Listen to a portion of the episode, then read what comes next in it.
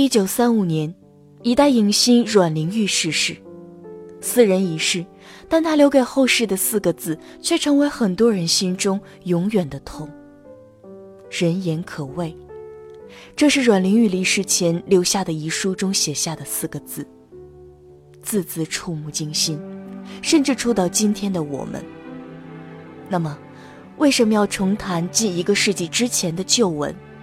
因为人言可畏的事情到今天还在不断上演。今天的这篇鲁迅先生写的《论人言可畏》，可以算作给键盘侠们的一封警告信。现在的报章之不能像个报章，是真的；评论的不能逞心而谈，失了威力，也是真的。明眼人。绝不会过分的责备新闻记者，但是，新闻的威力其实并未全盘坠地的。它对甲无损，对乙却会有伤；对强者他是弱者，但对更弱者他却还是强者。所以有时候虽然吞声忍气，有时仍可以耀武扬威。于是，阮玲玉之流就成了发扬余威的好材料了。因为他颇有名，却无力。纵观我们今天正在发生的事情，似乎和鲁迅先生写的情况并没有什么分别。不禁想问一句：这个世界会好吗？又觉得无力。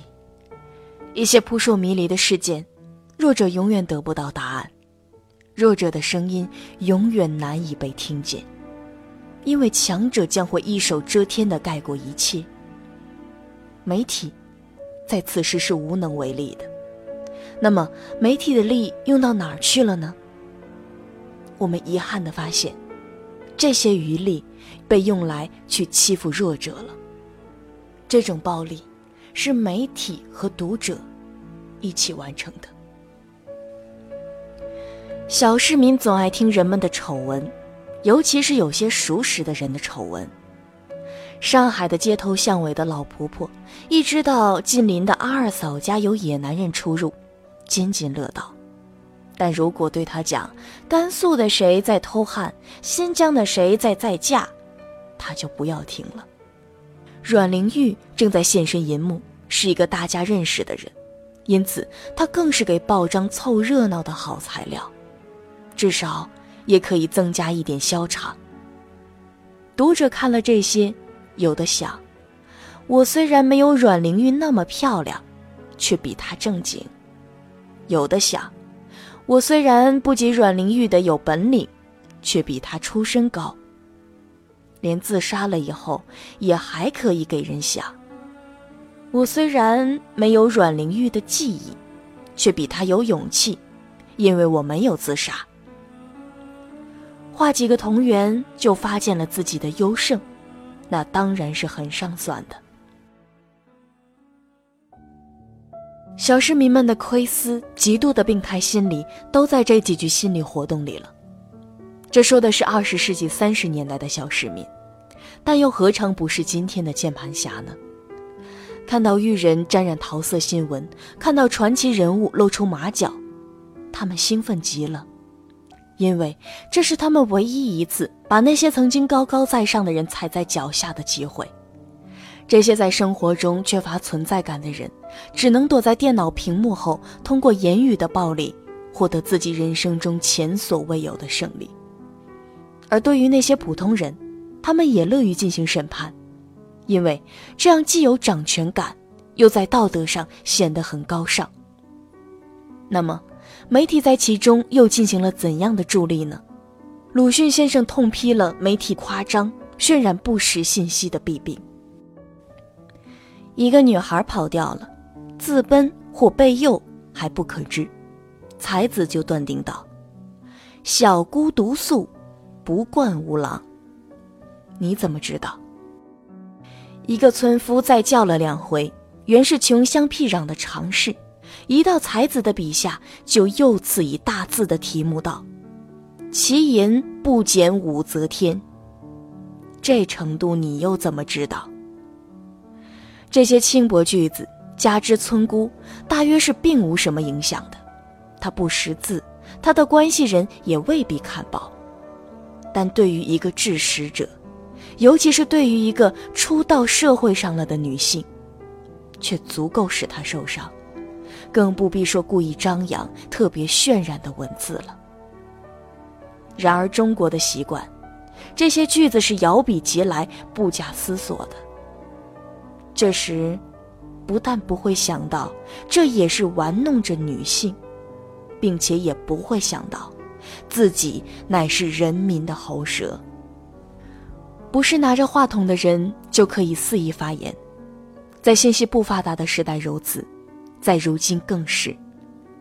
那么，在这个话筒被分散、你我都可以发言的时代，面对无数开放的留言区、表达声音观点的渠道，人们究竟该如何利用自己手中的话筒呢？鲁迅先生显然无意去给出一份标准答案。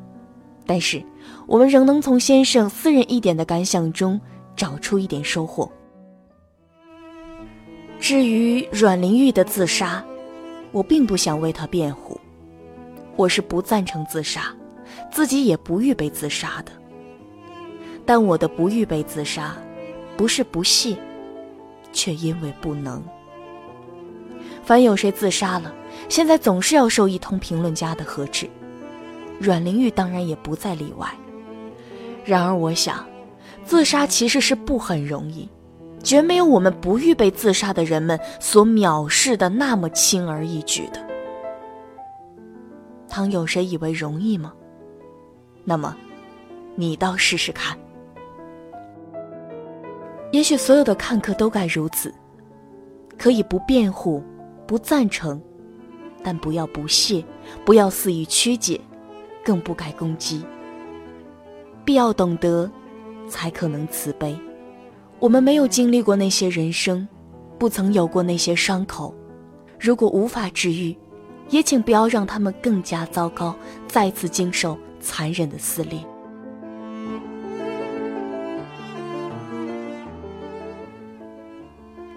如果你喜欢今天的作品，你可以在微信公众号搜索“文路夜读”查看原文。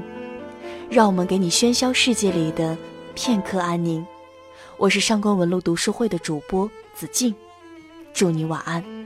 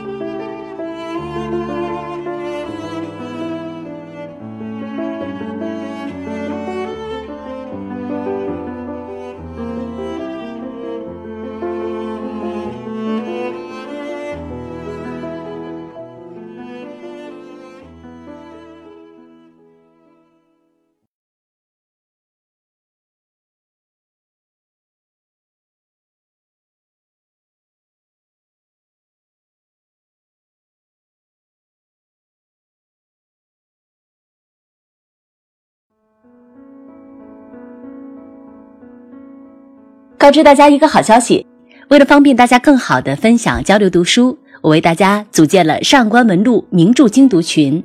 添加小助手的微信号 r e n w e n 三百，也就是人文三百。我再念一遍，小写的拼音 r e n w e n，然后再加上数字三百，就可以把您拉入群了。我的最新节目《上官文录名著精读》，收获一百种人生智慧，即将在十一月下旬上线，直接搜索“上官文录”就能够找到了。节目选取六十本国内外高分经典书籍，还有最新诺贝尔文学奖作品的解读。十一月二十四号就可以开始领取五折优惠券，十二月一号零点开始五折购买，还有神秘大礼抽送。活动将会持续到十二月五号的二十四点。大家千万不要提前购买哦！期待各位在喜马拉雅一二三狂欢节中为我打气加油助威。另外呢，我还为大家准备了粉丝专享福利，入群的朋友不仅可以抢先听到我的新节目，而且呢有机会获得节目的周边、读书笔记，还有各种福利活动、小雅音箱、喜点卡等，机会难得，请各位进群和我一起共读经典吧。